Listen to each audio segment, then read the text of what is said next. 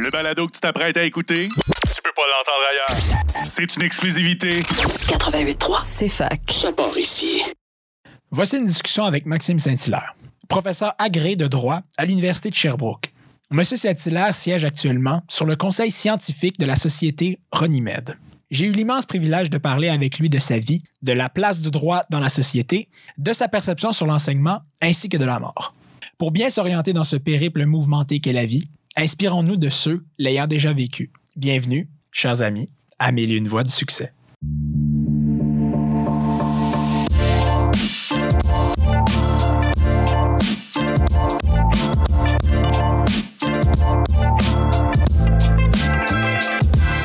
Est-ce que vous allez bien? Oui, oui, je me porte très bien. Ça va bien, oui. Oui. Pas eu d'enseignement sur, euh, le- ben, en fait, la dernière session de ce que vous m'avez dit, là. En fait, là, ça faisait. euh, donc, j'ai repris l'enseignement à la rentrée d'hiver.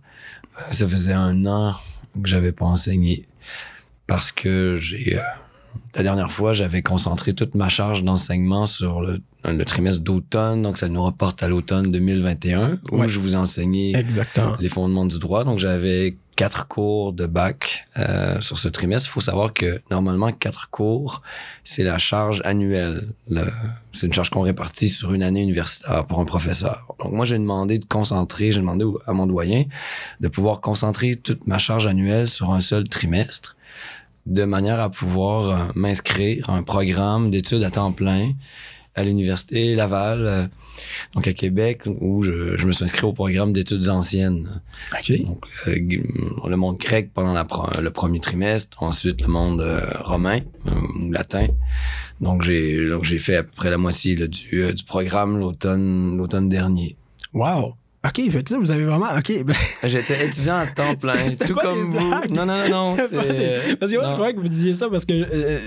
Euh, je sais pas, moi, euh, dans vos activités de chercheur ou de même, mais non, vous êtes vraiment étudiant à temps plein, vous êtes Ah oui. retourné. J'avais, j'avais le même, j'avais, j'ai toujours le même matricule que j'avais euh, en janvier Ouais. 1997 quand j'ai, quand j'ai commencé mes études de droit. J'ai, j'ai le même numéro d'étudiant. C'est excellent. Euh, et puis, euh, donc j'ai, un- une espèce de retour, bah, retour aux études. je, je, c'est dans le cadre de, de mes projets. De, c'est pas étranger, c'est pas un Non, retour aux ouais. études comme quelqu'un qui, qui aurait fait autre chose et puis qui voudrait se réorienter. C'est parce que ma trajectoire euh, intellectuelle, tant sur le plan de l'enseignement que celui de la recherche, euh, m'a conduit euh, à m'intéresser de plus en plus au, au concept romain de droit. Donc, non pas le, le détail, le fin détail du, droit romain, mais l'idée romaine de, droit. Et puis, afin de ne plus dépendre euh, totalement des commentaires de- d'ex- d'experts, mais pour avoir peut-être le, plaisir, d'ici quelques années, de lire des, des jurisconsultes romains dans le texte original. Donc, j'ai décidé de... D'abord, je me suis inscrit à un cours intensif de latin euh, qui était donné à l'abbaye de Saint-Benoît par la Fondation Humanitas cet été. C'est cinq semaines intensives, si je me souviens bien, de, de latin. Et euh, j'ai euh, j'ai repris un cours de latin cet automne. C'était un de un de mes cours. Que je raconte à mes propres étudiants qui, eux, ont sept cours. J'ai appris que- qu'ils avaient, qu'ils avaient sept cours. Je leur ai dit que moi, l'automne dernier, j'étais étudiant à temps plein, que j'avais euh, au départ cinq cours et je trouvais que c'était trop. J'en ai laissé tomber un. c'est excellent. Mais vous avez dit, votre trajectoire intellectuelle vous a, vous a mené à, à vous intéresser, ben, en fait, à, à approfondir vos, vos connaissances dans, dans ce monde-là. Est-ce que vous pouvez expliquer ce que ça veut dire? euh, Ouais, ben en fait, euh, c'est une idée que, qui semble s'être perdue depuis longtemps dans le monde moderne, que surtout euh, à partir du. depuis le- les 19e, 20e siècle, l'idée que les juristes sont dépositaires d'un savoir, ça a été un peu évacué. On a tendance à voir dans, le droit euh, un simple instrument euh, que le politique peut manipuler comme une, espèce de matériau, une courroie de transmission de, de pures décisions politiques. Euh, donc, bref, euh, on veut faire quelque chose, euh, on trouve ça important, ça fait partie d'une politique publique. bon, on, on fait adopter une loi si on est en mesure de le faire, puis on, prend des règlements, puis voilà, on donne une, comme si on pouvait donner une, traduction juridique d'à peu près n'importe quel volon- à, peu près n'importe laquelle volonté politique, tandis que les Romains pensaient pas comme ça. Et pour les Romains, ben, pas juste pour les Romains, parce que pour euh, les Européens, euh, pendant plus de 1000 ans, euh, même, j'ai envie, non, non, mais en fait, beaucoup plus que 1000 ans, près de 2000 ans, le droit, pardon, le droit était une forme de, une forme de savoir et qui était partagé par un groupe de professionnels appelés juristes consultes qui développaient un corpus euh, en commun de manière euh, collective et c'était vu comme une espèce de dépôt de la de ce qu'on appelait la raison écrite et cette idée on la retrouve euh, beaucoup plus tardivement chez euh, les penseurs de la common law classique qui euh, employaient l'expression de raison artificielle. Donc, il opposait cette idée à la raison naturelle qui va être celle du roi. Alors, lorsque le roi Jacques Ier en Angleterre a voulu euh, s'attribuer des compétences judiciaires pour euh, euh, justement résoudre des, des, des conflits, hein, il y a le juge Edward Cook qui lui a dit euh, qu'il ne pouvait pas faire ça parce que euh, on a, même si le roi était certes une personne raisonnable, puis peut-être même beaucoup plus raisonnable que la moyenne, au moyen de sa raison naturelle, celle que tous les hommes ont, euh, il euh, n'était pas formé au droit. Le droit fonctionnait de manière euh, collective. C'était une expérience collective de juristes qui ont en commun des méthodes, une expérience, une prudence, et que finalement pour euh, comprendre le droit, faire du droit et euh, trancher des, litiges de manière juridique, ben, il fallait faire partie des jurisconsultes, avoir été formés, rompus à l'art du droit pour justement accéder à ce qu'on appelait raison artificielle. Donc, il y a le mot euh, artifice qui renvoie à l'idée d'une raison instituée, c'est-à-dire euh, à l'idée des, des institutions plutôt qu'une raison euh, que naturellement euh, est tout seul. Donc, il y, avait, il y a l'idée du collectif par opposition à la raison purement individuelle, par exemple, du, du philosophe. Donc, euh, il y a cette idée-là. Et c'est, c'est intéressant parce que normalement, on a tendance à voir euh, dans les droits euh, civils continentaux, c'est-à-dire du, continent européen, en distinguant le continent européen de, des îles britanniques, on a tendance à voir dans le droit européen les, le, le véritable héritier du, du droit romain. Et c'est vrai que sur le fond des règles juridiques, la common law n'a pas énormément repris au droit romain, mais dans la conception du droit et dans la méthode, le, la common law a beaucoup emprunté au droit romain. C'est euh, un peu moins euh, moins connu, mais tout ça pour vous dire que c'est à travers c'est à travers cette idée de raison artificielle que euh, j'en suis venu finalement à, à reconnaître un embryon de l'idée dans la manière dont les jurisconsultes romains se représentaient euh, leur, leur, leur discipline, leur, leur profession. Donc, euh, c'est en faisant de la recherche, mais c'est aussi, c'est aussi en enseignant. Donc, en enseignant les fondements du droit, au début, en parlant un peu de droit romain, parce qu'il faut bien commencer par là, que là, j'ai, euh, je me suis mis à faire des liens que j'avais pas, pas anticipé. Et que je me suis dit, bon, ben, je pense que ça vaut la peine à ce stade-là de, d'approfondir un peu, d'aller, d'aller acquérir des, des compétences que, que je, que je n'ai pas, prendre le taureau par les cornes, et puis je, je suis allé voir mon doyen, on s'est entendu, j'ai, j'ai décidé de m'inscrire euh, au certificat. Wow.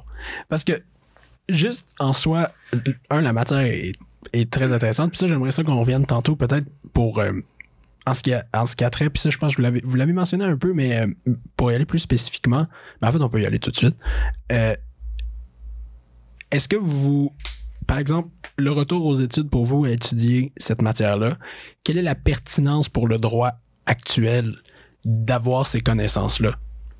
Ben, ça peut permettre justement de prendre beaucoup de plus- prendre un peu de recul, de perspective, et puis d'essayer. Puis je, je suis pas le seul.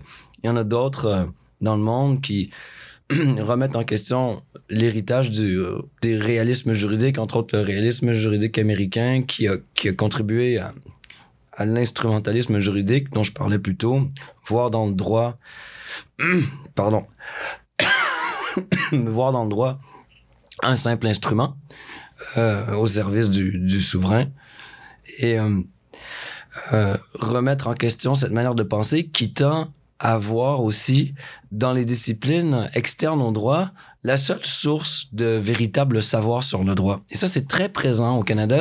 Je vous dirais que c'est la pensée orthodoxe.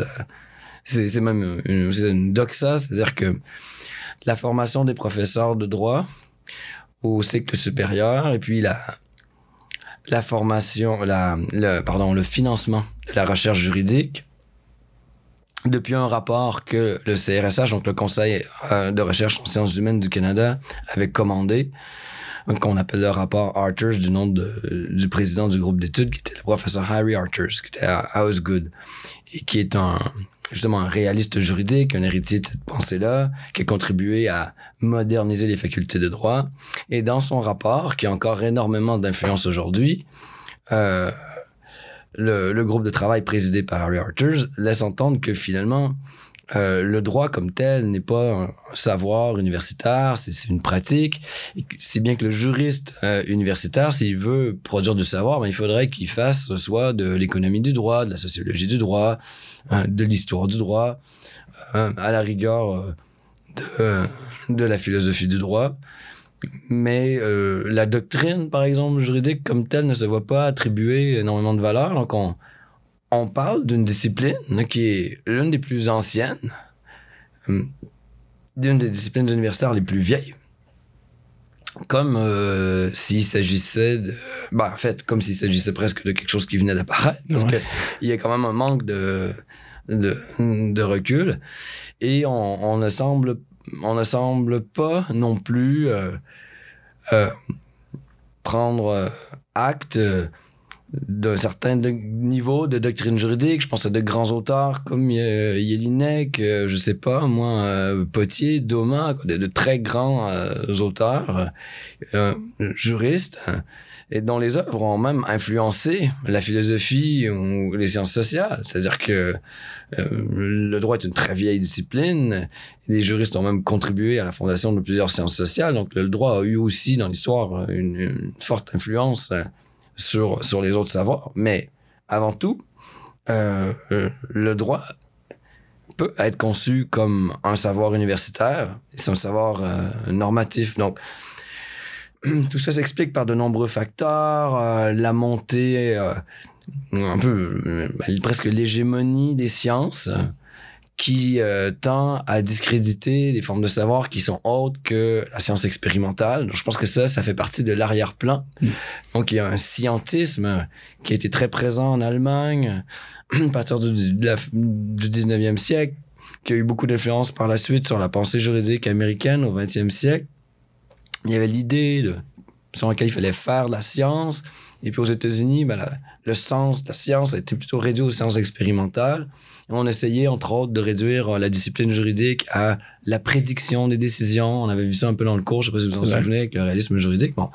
Donc, il y a un cocktail de, facteurs ici qui, euh, qui ont contribué à faire de, du droit tel qu'on le conçoit dans les facultés de droit canadiennes, c'est qu'il est aujourd'hui, il y a une espèce de fascination pour les sciences euh, et un cynisme à l'endroit des questions normatives, on a tendance à penser qu'en dehors de, des questions théoriques, de la connaissance des faits, dès qu'on tombe dans l'univers des valeurs, des normes, euh, il n'y a pas de, il a pas de savoir possible, hmm.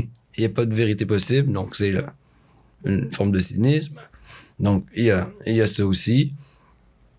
Et euh, il y avait aussi dans le projet euh, réaliste, euh, un côté réformiste, c'est-à-dire que on associait au droit, au sens entendu de manière plus traditionnelle ou traditionnaliste, on, on voyait là-dedans une force conservatrice qui freinait le progrès social, parce qu'il est vrai qu'aux États-Unis, c'est au nom de la liberté contractuelle et la propriété qu'on avait, que la Cour suprême avait euh, euh invalidé des lois sociales. Donc, on les réformistes se sont mis à voir dans le droit, il y a un arrière-plan aussi, euh, il y a un arrière-plan hérité du marxisme aussi dans ce discours-là. On a eu tendance à voir dans le droit une force de réaction, le, qui était peut-être le produit euh, des rapports de production et qui favorisait euh, les puissants, les plus nantis. Et euh, on sait, euh, il y a le contexte de la, crise économique des années 30 que, que, qui, qui a eu beaucoup d'influence sur, sur cette pensée-là. Donc on s'est dit, ben, et là, il, il va falloir finalement que la modernité, euh, la science et le progrès se saisissent du droit et qu'on fasse des, des juristes, des, des ingénieurs sociaux. Et puis, c'est tellement présent encore aujourd'hui. euh, pour avoir une subvention de recherche, il faut, euh, il faut euh, presque euh, systématiquement vouloir transformer la société. Donc, c'est le discours de la transformation sociale. Donc, tout ça, ça s'explique par des raisons euh, historiques, une histoire des idées, une, une histoire politique aussi. Donc, de, pour répondre à votre question, je pense que ce serait important de, de comprendre ce qu'on a évacué en adhérant de manière aussi massive à, à une telle conception du droit. Je pense aussi que bien des étudiants seraient surpris euh, de découvrir euh, la conception du droit que se font leurs professeurs, parce que je, je crois pas que les étudiants qui viennent apprendre euh, le métier de juriste se représentent le droit forcément de, de cette façon. Et je pense que de voir comment cette pensée dominante à l'heure actuelle peut se révéler être une petite parenthèse hein, dans, dans la longue histoire du droit, ça peut peut-être aider à rééquilibrer les choses. J'ai rien contre, euh, j'ai absolument, absolument rien contre euh, la réforme du droit euh, quand il y a des problèmes à régler, mais je pense que de, tenir pour acquis que tout est mauvais dans une expérience euh, qui, qui est très vieille, je sais pas moi. L'amphithéose, ça vient des Grecs. Il y a plein de notions de notre droit privé commun qui remontent euh, qui remontent aux Romains. Donc, euh, euh, de présumer que tout ça est systématiquement mauvais, que tout doit être réinventé, c'est aussi méconnaître la façon dont le droit a été parfois un moteur de changement. C'est-à-dire les règles juridiques ont aussi servi à des luttes sociales. C'est souvent au nom d'une lutte pour la mise en œuvre du droit, d'une lutte pour le droit que des, des mouvements progressistes ont existé dans l'histoire.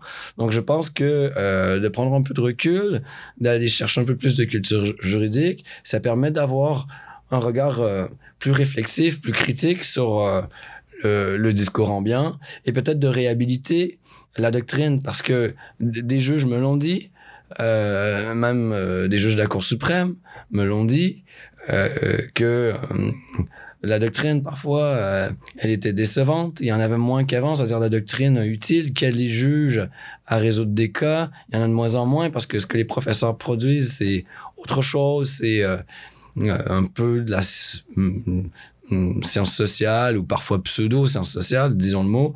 Et euh, c'est mm, c'est parfois fort intéressant ou c'est des propositions de réforme du droit. Beaucoup de propositions de réforme du droit viennent de, de la recherche juridique universitaire, mais de, de la doctrine qui euh, qui aide à dégager l'interprétation euh, la plus juste, la plus raisonnable, la plus féconde, à, régler des problèmes et puis qui éclaire le travail du, du juge plutôt que de simplement demander des réformes législatives. Ben, il s'en fait, il s'en fait un peu moins. Donc, il y y a, aussi le, il y a aussi ça, l'idée de réhabiliter euh, la doctrine, de rapprocher peut-être un peu les facultés de droit de, la pratique, euh, des barreaux, de la magistrature, puis de recréer, parce que là, il y, a, un- il y a un peu un divorce en ce moment entre euh, les facultés de droit et, et la pratique. Euh, Il y, a, il y a- il y a un certain divorce, et puis c'est c'est des milieux qui normalement devraient être complémentaires. Donc moi, je, je vois là, des parutions récentes, on essaie de... Des livres sont, sont publiés qui réhabilitent euh, la doctrine, euh, l'approche historique. donc, ça me rassure. Je vois qu'il y en a d'autres qui pensent comme moi qu'on on pourrait peut-être rééquilibrer euh, tout ça, puis peut-être refaire, euh, rendre un peu sa, sa, sa, sa dignité au droit, puis aussi ben, rendre aux justiciables euh, un, un savoir juridique euh, qui, euh, qui, à mon avis, est socialement, socialement utile. Mais ça, je trouve ça, je trouve ça raisonnable comme constat. Parce que on dit le droit étant une discipline qui est si vieille, je pense que c'est raisonnable de la remettre en perspective dans, son, dans sa grande histoire plutôt que de, justement, comme vous l'avez dit, flusher tout, ce qui a, tout ce qui a été fait pour se concentrer justement actuellement. Euh, ça, je pense que c'est c'est raisonnable comme concept et c'est raisonnable comme, comme exercice de pensée. Euh, ça mène à, une question en fait que j'avais mis euh, dans le document. Concernant le changement et l'évolution du droit, euh, j'avais mis un petit instant. Ah oui, c'est ça. Est-ce que le droit s'adapte à la société ou est-ce que la société s'adapte au droit? Ça, j'avais. euh, Parce que je m'étais amusé à faire des petits, des petits sondages euh, avec mes collègues. Puis ça, c'est une des questions qui a le plus été. en fait, qui a été le plus intrigante. C'est une excellente question d'ailleurs. Je pense qu'il faut éviter les réductions un peu, un peu simplistes ici. je.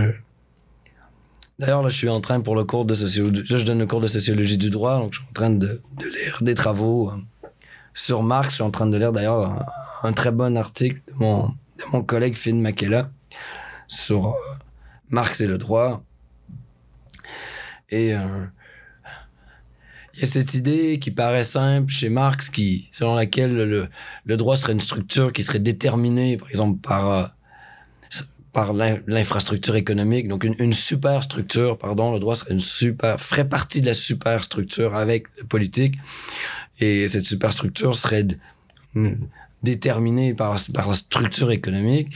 Mais comme d'ailleurs l'a bien relevé mon, mon collègue, quand on lit bien les, œuvres de Marx, c'est un peu plus compliqué parce que euh, en même temps, ben, le, droit peut être un, un instrument euh, qui, selon certains auteurs, certains interprètes, qui peut servir la révolution, donc qui peut aussi euh, euh, servir le moment où euh, il y a une, chez Marx, il y a une prise de conscience du décalage entre les rapports, euh, les forces productives et les rapports de production, ce qui doit générer une, une révolution. Mais alors, quand il y a cette prise de conscience, ben, il faut bien que la structure change, le droit change. Donc, euh, c'est pas à sens unique, même chez lui. Mm. Euh, et euh, je, pense que de, croire que le droit est entièrement dé- déterminé par ce qui lui est extérieur serait une exagération. Mais je pense qu'il faut pas verser, surtout pas verser dans euh, l'énormité inverse qui verrait dans le droit quelque chose d'omnipotent. Et d'ailleurs, dans, dans le discours que je tenais plus tôt, c'est-à-dire dans la conception du droit comme un, un savoir prudent et collectif, euh, il y a un frein qui est mis à l'idée selon laquelle euh, la loi peut, tout faire, euh, tout réinventer, remodeler la société. Le droit a historiquement servi justement un peu de frein à ça. La pire chose que redoute le professeur d'université, c'est d'avoir l'air d'un conservateur. Apparemment, c'est la, chose la plus indigne. Ils ont, mes collègues sont tous terrifiés. Ils ont vraiment, ils ont peur de s'exposer à la critique de conservatisme. Mais si le conservatisme, comme chez certains auteurs, dont Michael Oakeshott, Mais est-ce que renvoie- Est-ce oui. que vous pouvez définir euh, conservatisme dans, Ben dans voilà. ce contexte-là? C'est ça, c'est qu'il y a plusieurs sens. Hein. Il, y a, il, y a, il y a plusieurs sens au conservatisme, mais disons que le sens le plus généreux serait celui d'une certaine prudence, c'est-à-dire de pas euh, chercher euh, le changement de manière précipitée, éviter de tenter de réparer ce qui fonctionne bien. Euh, parce que de nombreux euh, conservateurs ne sont pas contre euh, le progrès, mais ils veulent s'assurer que lorsqu'on on touche à quelque chose, ils, ils on, on vraiment améliorer les choses, que ce soit vraiment un progrès. Donc, ils sont plus patients, plus prudents. C'est une lecture possible. Alors, suivant cette lecture, ben, le droit, dans son, sa longue histoire, aurait été souvent par, par définition un, un- un peu plus conservateur parce que euh, le droit est beaucoup plus soucieux de la justice formelle que de la justice matérielle. C'est-à-dire que le droit veut que d'abord des cas semblables soient, soient traités de manière semblable. On veut, éviter cette forme d'injustice. Donc, pour un, un juriste, j'ai envie de dire un peu classique, mieux vaut avoir euh, une loi qui est appliquée justement, même si dans, sur, dans, sur son fond, la loi n'est pas parfaite, même si la loi peut nous paraître euh, perfectible sur le plan de la justice du fond, mieux vaut quand même en avoir une que pas du tout, euh, et surtout en avoir une qui est bien appliquée. Puis on la fera modifier après. Il y a d'autres, euh, le juriste plus moderne, plus contemporain, et justement euh, le juriste qui, qui se veut surtout pas conservateur, qui veut transformer la société par le droit, va avoir moins de sensibilité pour cet aspect formelle. En fait, il y a souvent même beaucoup de mépris qui est, qui est exprimé à l'endroit de la conception formelle de la justice chez euh, une certaine catégorie de, juristes universitaires qui, eux, euh, mettent l'accent vraiment sur euh, la justice de fond. Et on, en a comme ça qui sont beaucoup plus près. On a eu le débat sur le stare decisis, par exemple. Euh, si on considère qu'un précédent ne fait plus notre affaire, euh, avec quelle aisance est-ce qu'on veut, on veut l'écarter? Donc, les juristes plus progressistes ont eu moins de mal avec l'idée que moi je trouve euh, choquante, selon laquelle un, un, tribunal de première instance peut ne pas suivre la jurisprudence de la Cour suprême. Normalement, ça c'est la dimension verticale hein, de decisis, ça, ça avait jamais été vraiment remis en question. Donc il y a la, il la dimension horizontale, donc il, y a, le cumul. La dimension horizontale, à, quelles conditions un tribunal peut renverser sa propre jurisprudence, ça c'est il y avait déjà un débat, mais ça, fait longtemps que c'est admis. Euh, c'est admis qu'exceptionnellement, des, des, un, revirement peut avoir lieu s'il si, est fait franchement. Mais la dimension verticale, ça, ça n'a jamais été vraiment remis en question. Il y a d'ailleurs un philosophe du droit, Jeremy Waldron, qui écrit un article complet sur Stare Decisis. Il n'a jamais, jamais évoqué, il n'a jamais mis en question la dimension verticale. Alors, c'est un exemple que je donne parmi d'autres, mais qui illustre bien comment certains juristes euh, accordent peu de valeur à l'aspect formel du droit, au fait, au fait que juste ou injuste sur le fond, c'est bien que les règles existent et qu'elles soient appliquées de manière euh, uniforme, eux sont, mm, sont plutôt prêts à écarter un précédent ou écarter la règle euh, si la règle paraît euh, injuste sur le fond. Donc, ça donne, par exemple, des dispositions personnelles qui deviennent plus facilement favorables à ce qu'on pourrait appeler l'activisme judiciaire en droit constitutionnel, c'est-à-dire l'aisance avec laquelle on a, par exemple, des droits et libertés, on va casser des lois. Donc, euh, ça va. Quelqu'un qui pense comme ça, euh, en général, ne va pas s'indigner, euh, ne va pas s'inquiéter euh, des, hardiesses, des, hardiesses de, la cour. Et puis, un juriste peut-être un peu plus classique va être plus prudent. Donc, ça s'observe sur, sur, plein, sur plein de questions. Stare decisis, l'interprétation des droits et libertés, ces choses-là. Euh, la question de savoir si, par exemple, euh, euh, la Cour suprême doit reconnaître des droits économiques et sociaux dans la charte, alors que la charte se présente pas vraiment comme ça. Bon, donc c'est, ce sont, ce sont autant, autant d'exemples. Donc en fait, c'est ça. Poser cette question-là, en fait, c'est donner une, une perception trop réductionniste, si on veut, par rapport à, à, à l'ensemble des phénomènes qui se passent. Parce que justement, on peut pas dire le droit influence la société, la société influence le droit. C'est, c'est pas. C'est, c'est incomplet, en fait. Oui, voilà. Ouais. Pour revenir à votre question, en effet, parce que c'était le point de départ, euh, euh, l'approche plus conservatrice a tendance aussi à avoir des limites au droit. C'est-à-dire à ne pas penser. D'abord, à, ne pas penser que le droit est là pour transformer euh, forcément la société. Ça, c'est quelque chose qui peut-être qui est plus politique que, que juridique. Il ne s'agit pas d'empêcher le législateur de faire des réformes, il s'agit de s'assurer que les, les, éléments les plus fondamentaux de la justice sont, sont respectés dans la manière de, de procéder aux, aux, réformes. Mais il y a aussi l'idée que le droit ne peut pas tout faire. Et euh, c'est quelque chose qui, parfois, on dirait qu'on t'a oublié, c'est-à-dire qu'on on, voudrait, euh, on voudrait que les tribunaux euh, se substituent parfois aux politiques sur plein de questions euh, économiques, sociales, environnementales. en espérant même que, par exemple, un, document assez limité, tel qu'un catalogue constitutionnel de droit, puisse se, suppléer au manque d'audace du législateur dans le domaine. Il y en a qui ont reporté leurs espoirs justement sur euh, les tribunaux en se disant bon les élus euh, manquent d'audace en matière de droits économiques et sociaux, ben il va falloir que les tribunaux s'y mettent euh, en, se fondant sur la charte. Donc là-dedans, il y a quand même un peu l'idée de l'omnipotence du droit.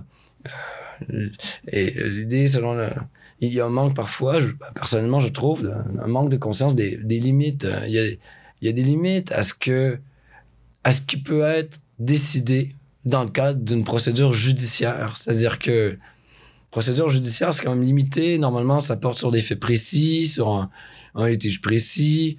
Le, le nombre de solutions euh, qu'un tribunal peut apporter, c'est quand même réduit. Euh, donc, euh, ça, ce serait bien de, de s'en rappeler. Donc, par exemple, euh, en droit des peuples autochtones, parce que il est vrai que pendant des années, maintenant, c'est devenu un sujet euh, très reconnu, important par tous, hein, depuis le dépôt de, du rapport de la commission Vérité Réconciliation. Il y a eu un grand changement qui est bénéfique dans l'opinion publique. Les gens sont beaucoup plus sensibles à la réalité des peuples autochtones. Pendant des décennies, c'était pas du tout ça, en fait. C'était très peu payant pour euh, un parti politique de faire beaucoup pour les Autochtones. Il y avait un coût même électoral à ça. Donc, ça explique en partie pourquoi, pendant des années, euh, les seuls gains tangibles que les, Autochtones ont pu faire, ça a été devant les tribunaux. Reconnaissance de droits ancestraux, de chasse, de pêche, donc, bref, depuis en- notamment l'entrée en vigueur de la loi constitutionnelle de 1982, les Autochtones ont un peu gagné. Mais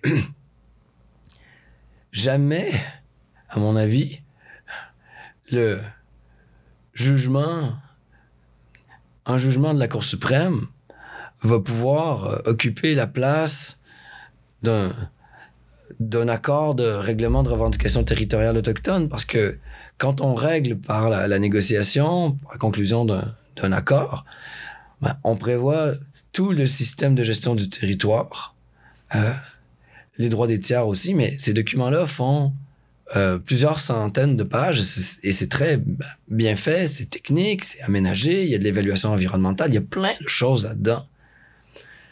Un jugement qui déclare un titre aborigène autochtone comme ça, même si le jugement fait 300 pages, ça, ça ne, c'est pas assez détaillé, c'est pas assez précis.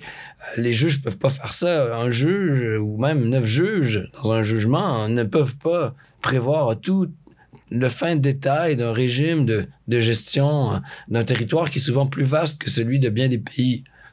Donc, euh, ça me ramène à, à votre question. Euh, le droit, à mon avis, ne doit pas être interprété comme étant euh, le simple reflet ou le- comme correspondant, juste la- l'écho de d'autres euh, dimensions du social. Mais il ne faut pas non plus penser que le, le droit a une portée telle qu'il peut euh, qu'il peut tout faire, qu'il peut réinventer euh, la société. Qu'il a une portée, euh, ouais, alors, il n'a pas une portée si grande que ça. Et ses moyens aussi, parce que la portée, je renvoie à quelque chose d'horizontal, Ouais. il ne couvre pas aussi large. Même sur le plan vertical, c'est limité. Par exemple, même lorsqu'on est dans des questions qui peuvent relever du, juridique, ce que les gens oublient souvent, à commencer par les juristes, c'est que il y a, il y a- il y a jamais d'exécution forcée, par exemple, contre la couronne. C'est-à-dire que si le système fonctionne, c'est parce que euh, jusqu'ici, il a su préserver sa confiance et que les, élus ont toujours euh, plutôt obéi au jugement de la Cour suprême, se sont exécutés volontairement. Mais dans d'autres pays, ça se passe pas comme ça. Puis il y a des pays où longtemps, euh, on a respecté les décisions des tribunaux, mais il y a une montée du populisme un peu partout dans le monde. Il y a une montée aussi d'un- d'une espèce de ras-le-bol à l'endroit de ce qu'on appelle la juristocratie, les dérives du pouvoir judiciaire. Ça, c'est un phénomène mondial et le Canada n'est pas du tout à, à, la- à l'abri, euh, à l'abri de ça. Euh, et euh, dans un tel contexte, il n'est pas impossible si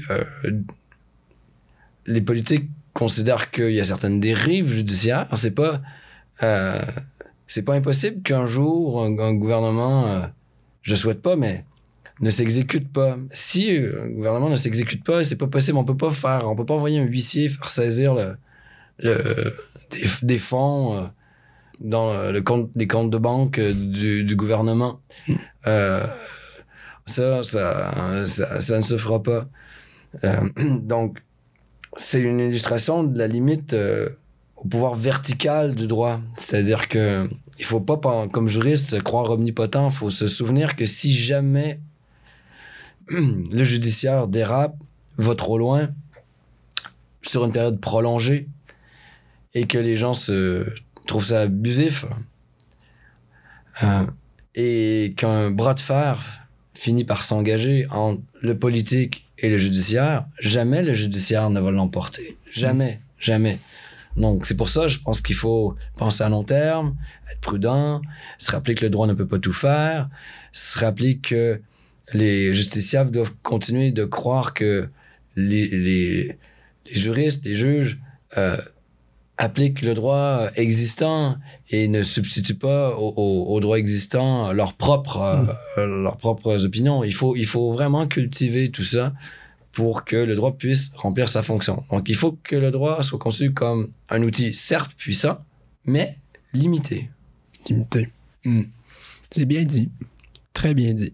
Euh, si on s'intéresse euh, à votre histoire de la conception du droit, comment a-t-elle évolué à partir du début de vos études jusqu'à maintenant? Ah, ça a beaucoup évolué parce que je me, je reconnais euh, le jeune euh, étudiant de maîtrise, de doctorat, même, même, de bac dans, dans ce que je décris, dans ce que je critique aujourd'hui. Donc, j'étais très jeune, j'étais très, très de gauche, so- social-démocrate, même un peu. euh, je pense que j'ai eu une petite période où je devais, me- je devais me revendiquer anarchiste. Ouais. Alors, J'étais, j'étais très de gauche, j'étais membre du Rassemblement euh, pour une alternative politique avant que ça devienne euh, un parti politique, le parti politique qu'on connaît, euh, Québec solidaire, qui était le rassemblement des forces euh, politiques, euh, des forces progressistes, tout ça. J'étais là-dedans. Euh, les manifestations contre les accords de libre-échange et tout ça. Et euh, quand j'étais étudiant euh, du bac, euh, pourtant, je- j'estimais beaucoup mes professeurs et je, j'avais de l'estime pour leur rigueur. Puis j'aimais bien qu'on m'enseigne un système de normes assez bien établi, avec un cadre. C'était pas le. C'était pas le, le buffet, là, you can eat, qu'on peut euh, se servir comme on voulait. Il y avait, il y avait un cadre, il y avait. Bon, c'est une des raisons qui m'ont qui m'avait attiré vers, vers le droit. Mais euh, intellectuellement, je trouvais ça un peu euh, insatisfaisant. Je, j'étais presque envieux de mes amis qui étudiaient dans d'autres domaines, qui me paraissaient apprendre des choses, peut-être a priori, qui paraissent plus intéressantes que. Je, je vais insulter personne, aucun de mes collègues, mais que je sais pas, moi, que le fin détail des règles de saisissabilité. euh, je me disais quand même. euh, passer des, des années de ma jeunesse à apprendre des, des trucs techniques pareils, tandis que les autres lisent des grands, des grands auteurs. Je trouvais ça un peu, un peu dur.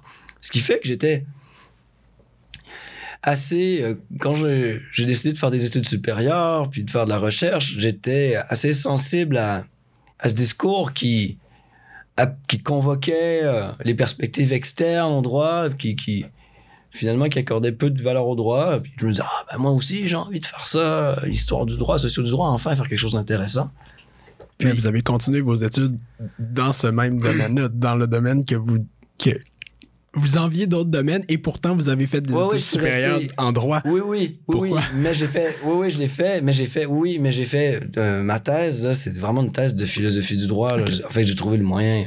euh, j'ai fait que, à peu près que de la philo euh, pendant plusieurs années parce que ça a été long, moi, à finir ma thèse. Donc, quand j'ai, un peu avant de commencer comme prof à, à Sherbrooke, j'avais eu un stage euh, pour la commission de Venise, qui est une commission consultative euh, internationale en matière de droit constitutionnel. Quand été stagiaire à Strasbourg pour la commission de Venise, on faisait, je faisais du droit constitutionnel comparé, si vous voulez, étranger, européen comparé. Et j'étais tout content parce que je me disais, oh, ça fait longtemps que j'ai pas fait de droit, ça faisait des années que je faisais que de, que de la philo. Mais c'est, alors, il y a, y a, je crois que c'est Jean Carbonnier qui a été doyen euh, à Paris et qui a publié sur la sociologie euh, juridi- juridique et qui disait que un peu de sociologie éloignait du droit, mais que beaucoup y ramenaient. Et c'est. euh, alors, ce mot-là m'a marqué. Et je, je pense que ça vaut aussi pour la philosophie du droit, puis l'histoire du droit. Donc, c'est un peu ma trajectoire. C'est-à-dire, plus j'ai cherché à fuir le droit pour euh, euh, le rendre plus euh, intelligible par l'éclairage de, disciplines extérieures que je jugeais plus riches, plus fécondes, plus nobles, plus, au contraire, et de manière paradoxale, je me suis mis à enfin vraiment aimer le droit et à m'y intéresser vraiment. Donc, euh, c'est ce qui s'est passé. Et maintenant, aujourd'hui, est-ce que vous pouvez dire que vous aimez le droit? Oui, oui, oui, beaucoup. Oui. Ouais. Mais c'était pas, euh, c'était pas comme ça quand j'étais étudiant. Est-ce que. Quel type d'étudiant étiez-vous euh, au bac? Ah là là. Est-ce que vous étiez stressé par les notes? Est-ce que vous vouliez rentrer euh, dans les gros cabinets? Que... Ah, j'ai eu toutes sortes de périodes. Je pense que je, je me cherchais un peu. Hein. Je, je savais pas trop euh, comment j'allais finir. Je travaillais dans des restaurants. À l'époque, j'étais terrifié à l'idée euh, que ça se passe pas très bien et puis que je me retrouve à, continuer de travailler dans les restaurants. Je sais que je voulais réussir, mais euh, je savais pas trop quelle forme ça, prendrait, la réussite. Et puis, euh, au, début de mes études, euh, quand j'y pense, j'étais vraiment très arrogant, en fait. Je, j'aimerais pas avoir l'étudiant que j'étais aujourd'hui comme prof. je pense que je, me détesterais. Et ouais, j'étais, euh, j'étais un peu prétentieux. Je pense que il devait avoir, il devait avoir euh, des doutes derrière ça, derrière ce que j'affichais comme une énorme confiance en moi. Euh, je pense que j'étais un peu arrogant. Je, me, ouais, je, me trouvais, je pense que j'avais confiance en moi. Mais peut-être que c'était de la fuite en avant. Peut-être qu'en réalité, je, je, je doutais. Et euh, je me trouvais un peu euh, too cool for law school. Hein. J'étais moi, c'était un choix de dernière minute, le droit, tout ça. Puis euh, je, pense que j'avais un peu des préjugés. et puis, euh, je, je me considérais comme un observateur. Euh, vous voyez, c'est quand même, il y a quand même beaucoup d'arrogance là-dedans. hein. Moi, j'étais là, puis j'observais la faculté de droit. Je faisais un stage d'observation anthropologique. Et puis, en réalité, je stressais à mort. Je voulais quand même avoir des bons, des bons résultats. Euh, mais euh, cette attitude que j'ai eue au début, euh, en me disant, bon, ben moi, je vais peut-être faire euh, soit de la politique ou du journalisme ou autre chose après, ou peut-être peut-être de.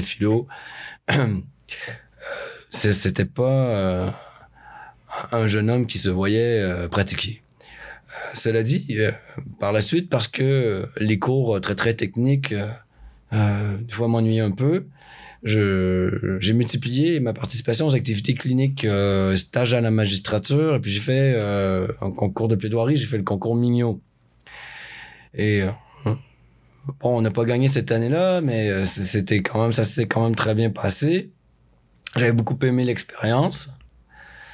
Et euh, je pense que j'avais, ça m'a grisé un peu. Puis tout d'un coup, je voulais. euh, j'ai fait la course au stage. euh, ça a été très bien les premières entrevues, les deuxièmes un peu moins. Et puis j'ai, en fait, en fait, c'était pas pour moi. J'ai eu cette, cette période-là parce que je pense que j'avais un peu de reconnaissance. Mais d'ailleurs, ceux qui me connaissaient bien, et même mes profs, trouvaient ça un peu rigolo.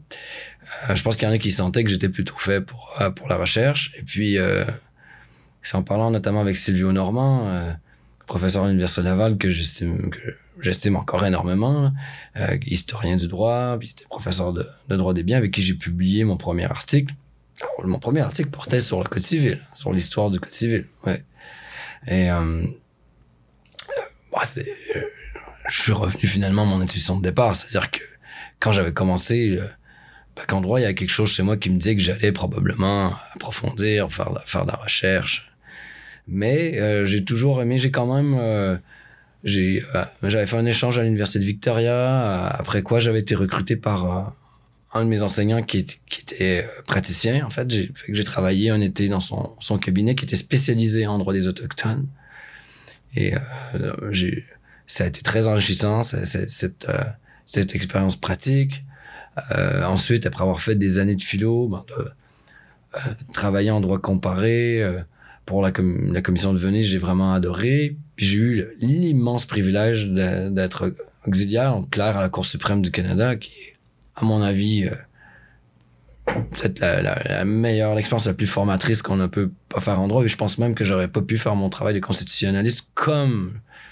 Je, je dis pas qu'il faut absolument faire ça pour être bon constitutionnaliste. J'ai plein de collègues qui sont très bons, voire meilleurs que moi, qui n'ont pas été clairs à la Cour suprême, mais je pourrais pas le faire de la façon dont je le fais euh, si j'étais pas passé par là. Et puis euh, ça, je je changerais rien à ma trajectoire. Si c'était à refaire, je, suis vraiment ravi d'avoir eu ce, privilège. Donc j'ai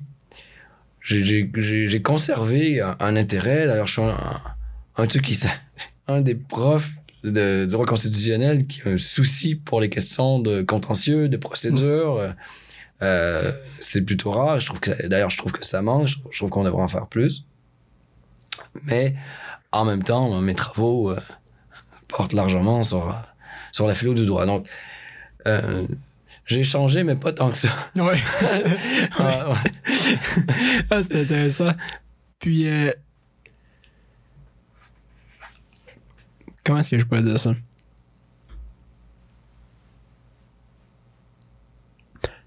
En ce moment, avec les connaissances que vous avez, et puis la sagesse et tout, euh, lorsque vous étiez étudiant versus... Ben, en fait, en fait, non. J'ai juste de réaliser. Vous êtes étudiant, ben, en tout cas, vous Ouais. êtes professeur Je et sais. étudiant. Ouais, j'ai les deux, deux Les personnalités. deux personnalités. Ouais. Est-ce que c'est très différent, ça?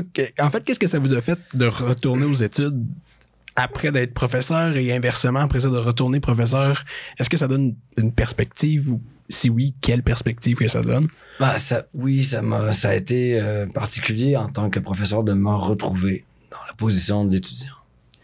On me demandait récemment si euh, j'avais eu l'impression de, de revivre ma, ma jeunesse d'étudiant, mais pas tant que Non. ça, parce que je, je restais un prof qui, re- qui retournait étudier euh, avec l'âge que j'avais. euh, Donc, l'expérience est un peu différente.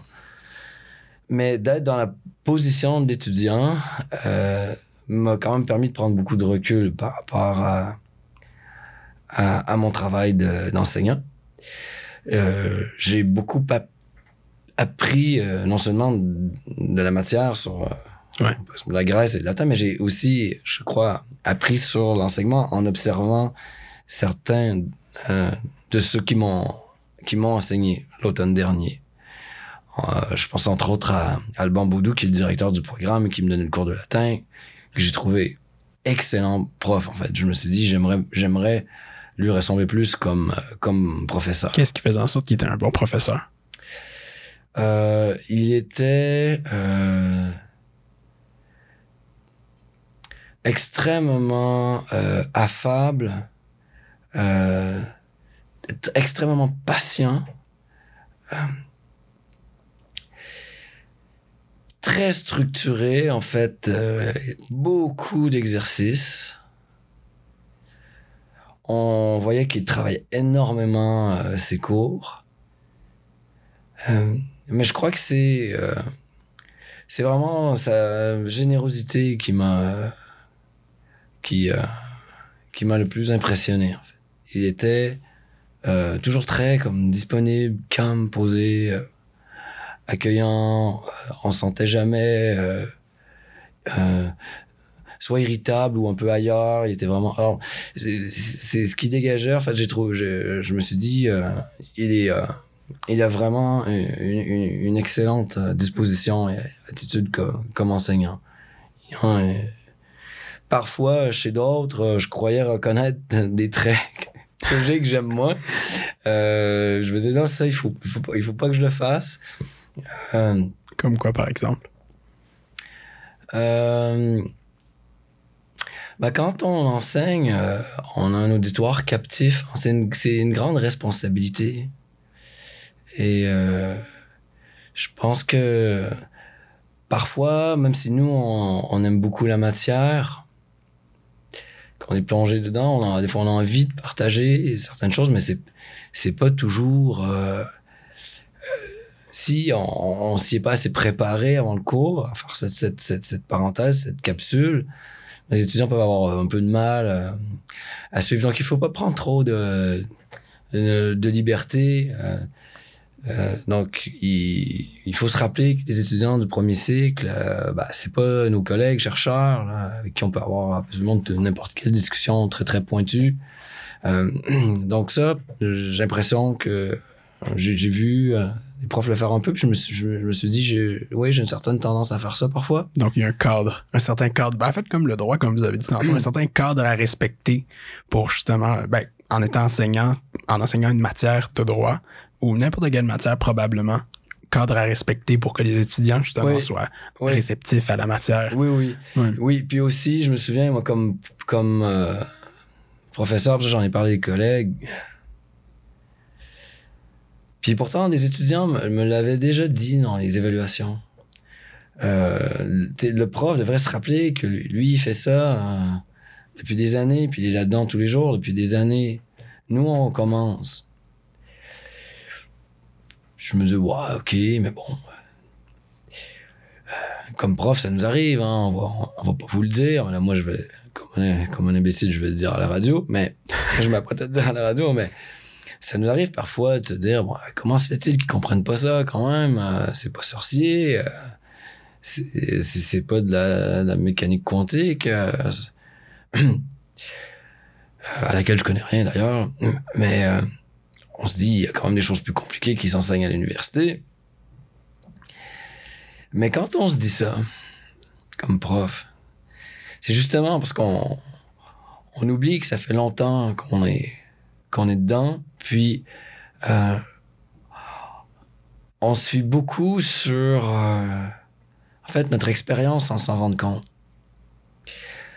Et puis le cerveau à, à 40 ans, il apprend euh, beaucoup moins bien qu'à qu'à 20 ans, mais de- d'enseigner une matière puis d'être spécialiste de la matière, ça nous fait oublier qu'on a plus ces capacités co- cognitives-là parce qu'on on est tellement versé dans l'art que on, pense que c'est dû à notre intelligence.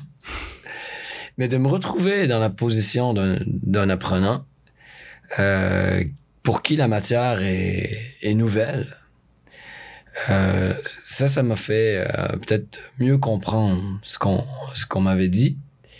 Et euh, ça m'a aussi fait mieux comprendre les inquiétudes qu'ont parfois les, les étudiants hum, par rapport aux évaluations et tout ça. Parce que nous, quand on enseigne, on trouve ça un peu lourd, en fait, les profs, là.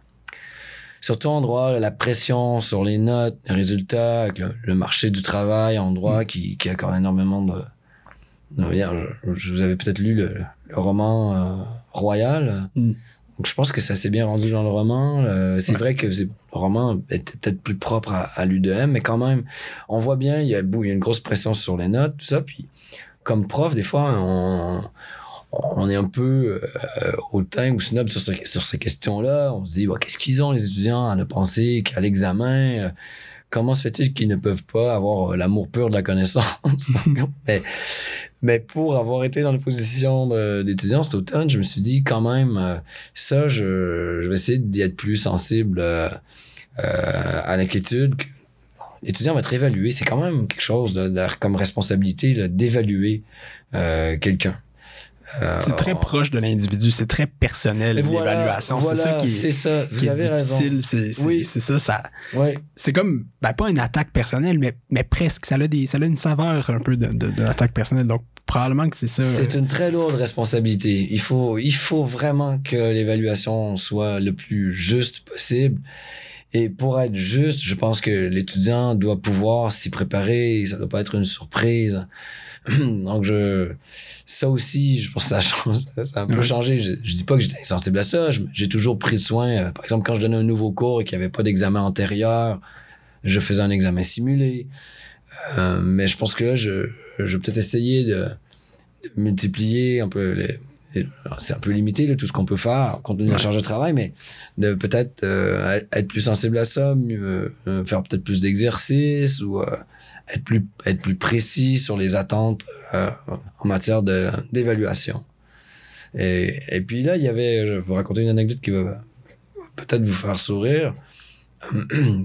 L'automne dernier, je, je parlais avec notre vice-doyen à l'enseignement, Simon Roy, que, que je connais bien évidemment, qui me demande Alors, Maxime, comment ça se passe? Dans ton- tes études Alors, je lui ai répondu Écoute, Simon, j'adore mes cours, c'est super. Mais euh, j'ai trop de lecture.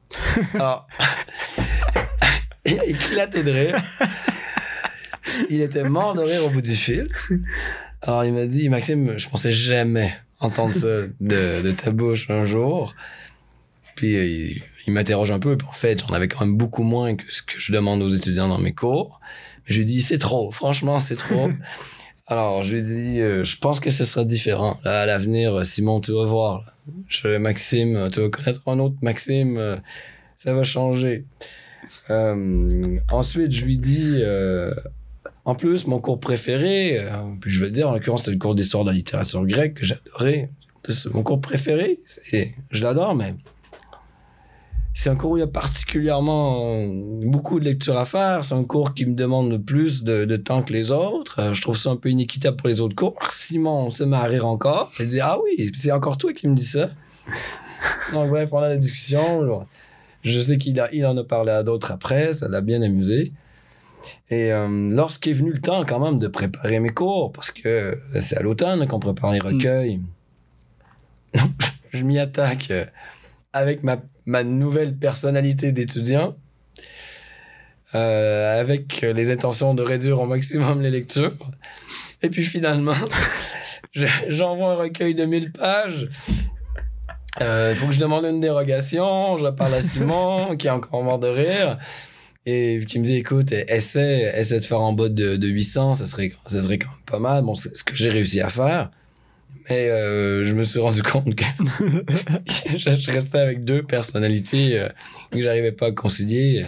Mais c'est vrai que ce que, ce que j'ai dit aussi aux étudiants, c'est que en droit, ben, on, a une, on a une matière euh, précise à Mm. passer. C'est-à-dire que nos étudiants, ils vont, ils vont euh, euh, sinon au barreau, à, la chambre des notaires. C'est-à-dire que je peux pas non plus, euh, je, je peux pas couper euh, autant que je, le- Mm. je le voudrais. Ouais, il y a une certaine, une certaine matière à apprendre. Il y a- il y a- il y a- Voilà, c'est c'est ça. qui est inévitable un peu. Ça, ça limite un peu la possibilité de couper. Puis en constitutionnel, ben, comme vous le savez, euh, souvent les jugements euh, font plusieurs centaines de pages. Donc dès, dès qu'on va en mettre un ou deux au complet, euh, on est rendu à 600 pages avec Ouais. deux jugements. Donc, Ouais. C'est ça. C'est assez limité en termes de Ouais. possibilités de rédu- réduction de nombre de pages de lecture. Donc, ouais, je comprends. Si on fait une petite expérience euh, intellectuelle, justement, j'avais mis ça dans le recueil de questions que je vous avais posé, mais si vous pouviez avoir un souper avec une personne historique, vivante ou décédée, avec qui ce serait? Alors, on, on sort du droit. Hein. Oui. Euh, ce serait avec euh, l'auteur norvégien euh, Karl Ove Knausgaard.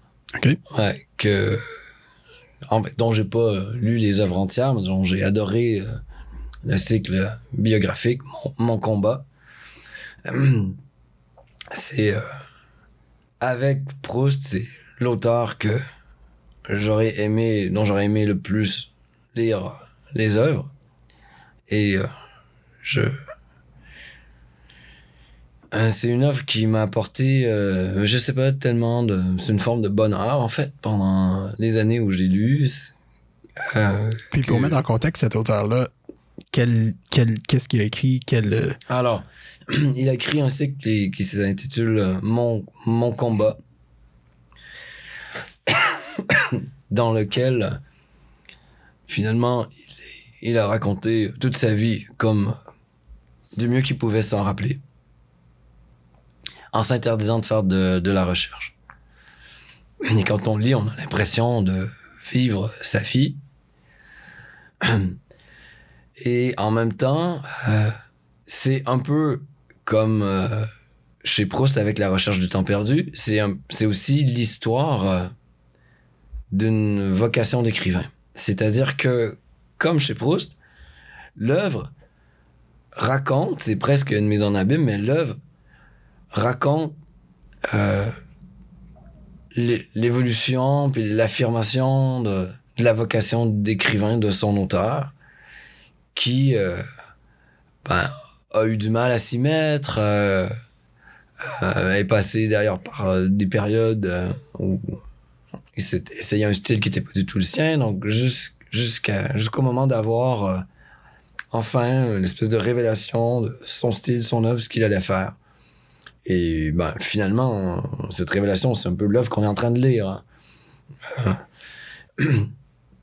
Donc, il y a ça. Et puis, ben, mon combat, ça évoque aussi euh, le, ben, le tristement euh, célèbre ouvrage euh, d'Adolf Hitler, sur lequel Knausgaard a publié un, essai qui est, inséré dans le dernier donc qui est une espèce de d'essai littéraire sur Hitler, qui figure dans le, dans le dernier tome, donc qui est intitulé Fin de combat. On m'avait dit, tu vas voir, c'est un peu bizarre qu'il y ait un essai sur Hitler comme ça. Mais c'est pas, si- c'est pas si euh, bizarre que ça parce que c'est la dimension biographique qui, euh, autobiographique qui, qui l'intéresse. Mais euh, j'ai trouvé en plus cet essai brillantissime, extrêmement brillant. Euh, à un point tel que ça a approfondi, je pense, mon, mon interprétation de, euh, des causes euh, de toute cette catastrophe euh, allemande du milieu du XXe siècle. Euh, je pense que je vous en avais un peu parlé dans le cours. Ça me dit quelque chose, ouais. Ouais, je pense que j'en avais euh, parlé un peu. Euh, et euh, bon, j'ai trouvé ça euh, vraiment très très brillant. Donc j'ai, euh, c'est c'est de loin la personne. Ouais. En plus, je dois dire que j'ai un grand amour pour la Norvège. Donc lui, euh, il n'habite plus en Norvège. Donc il, il habitait longtemps en Suède. Il s'est établi euh, à Londres, je crois maintenant. Mais euh, j'ai passé du temps en Norvège lors de ma dernière sabbatique, de sorte qu'il y a des lieux dans dans l'œuvre que, je des lieux que je connaissais, il y a des peut-être que ça a un peu ajouté. Donc j'ai un, amour pour la Norvège. Je connais pas le, no- le norvégien, je peux pas prétendre connaître la culture norvégienne beaucoup. Mais euh, ce que j'ai lu de la littérature norvégienne me plaît beaucoup. Et euh, donc voilà, voilà pourquoi je, je c'est la personne avec qui j'aimerais prendre un verre. Bah d'ailleurs, bah là il ne boit plus d'alcool. Je le raconte. dans son- donc euh, ce serait sans doute un, un café. Un café Ouais. avec ça. Ouais, ouais. Ouais. Mais est-ce que dans son, dans, son, dans son œuvre, parce que vous avez dit dans le fond que c'était une, une sorte de biographie, donc euh, ben, une- Une autobiographie Une littéraire. autobiographie, ouais. ouais. est-ce que euh, il parlait de la mort? Est-ce que. Ah, bah oui, beaucoup, parce que le premier tome s'intitule La mort d'un père. Ok. Il y raconte la mort de son père. Parce que justement, ça fait le lien avec mon autre question. Est-ce que vous, vous, vous, vous êtes confronté à votre propre mort? Est-ce que c'est quelque chose? Est-ce que c'est une pensée qui est, Oui. qui présente? euh, Oui, oui, oui. Oui. Oui, oui.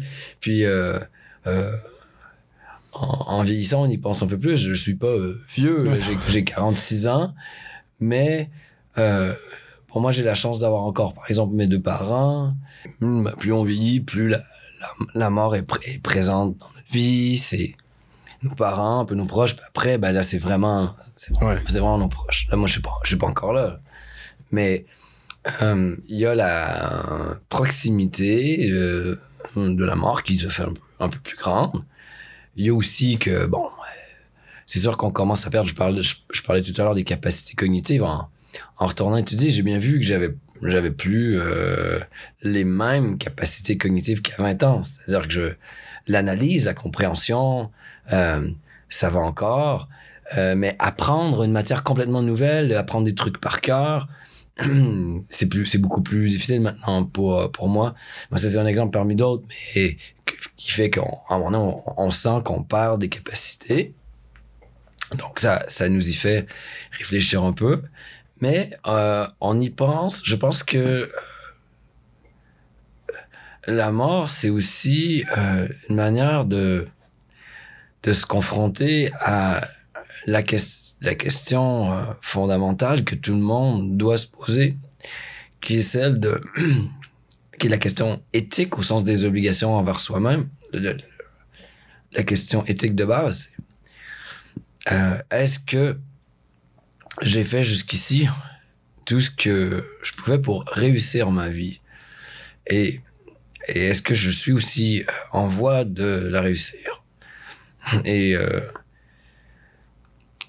quand on est plus jeune, tout c'est plus loin, on- réussir sa vie, c'est un- c'est une promesse, un projet. donc.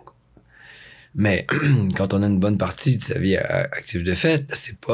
euh, on, on peut plus vraiment former le pur projet de réussir sa vie, c'est qu'on est déjà dedans. Là. Donc il faut se demander euh, déjà tout de suite euh, quelle note on, quelle note on se donne. Ouais. Euh, on n'est plus dans la, juste la préparation de, de l'examen. On est, on est dedans. On a même des, il y a des épreuves d'év- d'évaluer déjà. Donc, euh, j'y pense aussi euh, dans ce sens-là. J'ai l'impression que vous m'avez dit que le, le projet porte sur euh, Mhm. la réussite. Donc, c'est, compliqué hein, comme, comme question, la réussite. Donc, la vie qu'on a, je- ça fait un peu lourd, là, ce que je veux dire, mais la vie qu'on a, ça, ça a une valeur, bien sûr, incommensurable, justement parce qu'elle se, elle se termine. Je pense que si nous étions immortels, notre vie aurait pas euh, forcément la même valeur. Je pense que c'est parce que c'est parce qu'elle a une fin, un début, une fin, qu'elle a une valeur euh, infinie. Et euh, je pense que c'est ce serait une des choses les plus tristes pour un être humain que euh, de n'avoir rien essayé de faire avec ce don.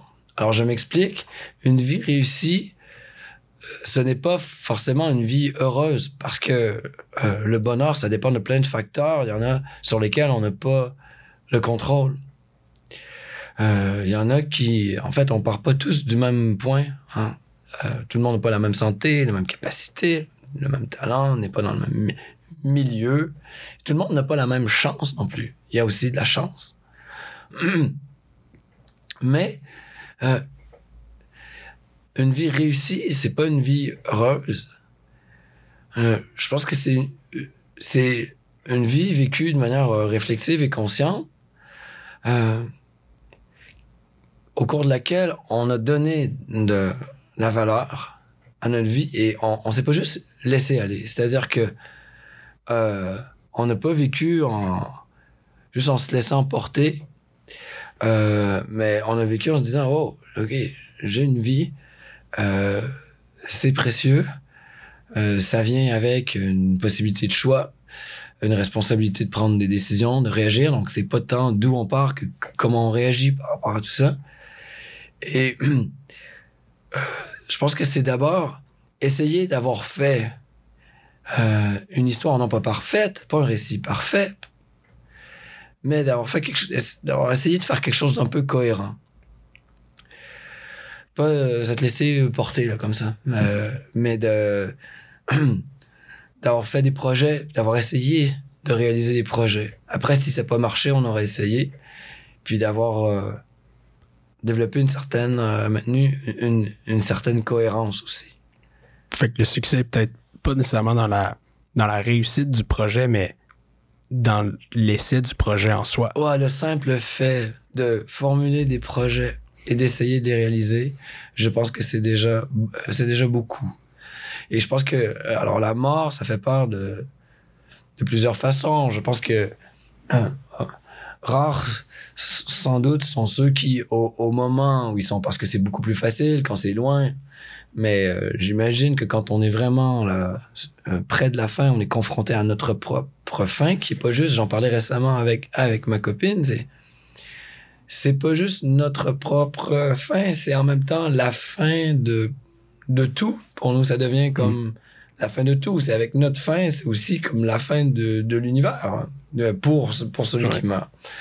Et donc, ce que je veux dire par là, c'est que c'est c'est quelque chose qui nous demeure quand même difficile à concevoir. C'est difficile de concevoir notre propre fin, mais c'est aussi difficile de concevoir le, la fin de nos proches. La fin, donc, c'est ça aussi. Mm. Hein. Donc, la fin de, de tout, finalement. Donc, la mort fait peur comme ça, comme euh, la fin de tout qui est qui est difficilement concevable. Il y a quelque chose de terrifiant, quelque chose qu'on a du mal à se représenter.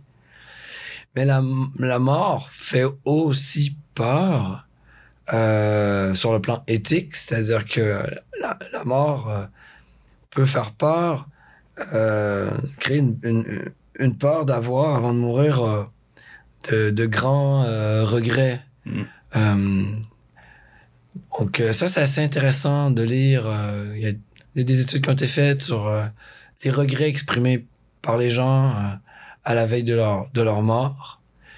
Et je pense que la mort peut faire peur aussi comme ça. Ça qu'on peut avoir peur. Je sais pas si... Alors, il y a un livre qui m'avait beaucoup saisi quand j'ai lu, ça fait quand même très longtemps. Ça s'intitule Le désert des Tartares de Dino Buzzati, je crois, Un auteur italien. On en a fait un film et j'ai beaucoup aimé le roman. C'est un militaire italien qui est euh, euh, une espèce d'avant-poste près de la frontière. Puis, euh, les, les soldats de ce poste doivent surveiller la, la- venue possible de, de forces étrangères. Et puis, en fait, il se passe jamais rien. Dans sa vie à lui, il se passe rien. Et puis, euh, il tombe malade et, euh, et puis il faut, le, il faut le ramener. Le poste est sur la montagne, il faut le ramener au village et puis c'est fini pour lui. Il est, il est probablement sur le point de mourir, mais en tout cas, la, la vie euh, à cette caserne est terminée. Et c'est juste au moment où on le descend que il y a enfin une fameuse attaque, en fait, celle finalement qui, qui l'attendait. Et, ça se passe, il est trop tard pour lui. Ça se passe juste au moment où lui, il s'en va. Donc c'est un peu une métaphore. Pour moi, c'est une, métaphore. Mais c'est une, métaphore du sentiment horrible qu'on que certains, j'espère, que certains ont peut-être eu, que, que je redoute, euh, à la veille de la mort, de tout d'un coup voir les possibilités, puis tout ce qu'on n'a pas fait, qu'on aurait pu faire. Hmm. Euh, comme si euh, c'était une prise de conscience euh, trop Subite. puis oui, puis, puis tardive. Donc, Ouais. Ça vient beaucoup trop tard. Donc, euh, je pense que la mort peut faire peur aussi comme ça. Mais une des façons, comme vous l'avez dit tantôt, pour contrer un peu ça, c'est en ayant une vie qu'on donne, justement, une, une vie parsemée de succès où l'on entreprend, où, où- où l'on met des efforts dans certains projets, puis pour donner justement une valeur à ce, à, à ce temps qui est, qui est limité, euh, qui nous est donné justement en termes, ce, Oui. ce cadeau de, du temps limité euh, par la mort. Euh, mais je trouve que c'est une belle façon de, de terminer la discussion. Euh, Ben, je- Ainsi, euh, avez-vous euh, points, euh, Ouais, ben, je- ben, merci, tant mieux si ça vous a plu. Mais je vais quand même reconnaître euh, ma dette ici. Donc, dans cette idée-là de, de réussite, tout ça, il y a quand même beaucoup d'idées que j'ai, qui me viennent de d'un philosophe qui a été un grand philosophe du droit, mais qui a été beaucoup plus que ça, qui est Ronald Dworkin. Et qui, qui, qui le dit finalement que euh, on a la responsabilité euh, de tenter de réussir sa vie euh, que de réussir sa vie, c'est pas juste d'être heureux. Et pour reprendre un peu cette métaphore, une, vie réussie, ça va ressembler un petit peu à un, roman qui a été bien, qui bien écrit. C'est-à-dire qu'il faut essayer de faire de sa vie un, un- récit. C'est ça la cohérence, qui est quand même, à défaut d'une intrigue, un certain fil conducteur. ouais. Essayer de faire de sa vie un peu une petite œuvre littéraire. Ça n'a pas besoin d'être euh, Gare épais, Anna Karenine. euh. Mais bon, euh, un, un, un, un récit. un récit avec une cohérence. C'est Ouais. intéressant, c'est c'est bien. C'est bien dit, bien pensé. Mais merci beaucoup, Maxime Satilan. Je vous en prie. Merci d'avoir écouté cette discussion. À présent, voici quelques principes que nous pouvons retenir de Maxime Saint-Hilaire. Vivez votre vie comme si vous rédigiez une œuvre littéraire, c'est-à-dire avec un souci de cohérence dans les projets que vous entreprenez et les aventures que vous vivez. La mort est une manière de se confronter à la question que tout le monde devrait se poser. Ai-je fait, jusqu'ici, tout ce que je pouvais pour réussir ma vie? La valeur incommensurable de la vie provient du fait qu'elle a un début et une fin. Je vous laisse maintenant avec le message du film la Société des poètes disparus. Carpe diem.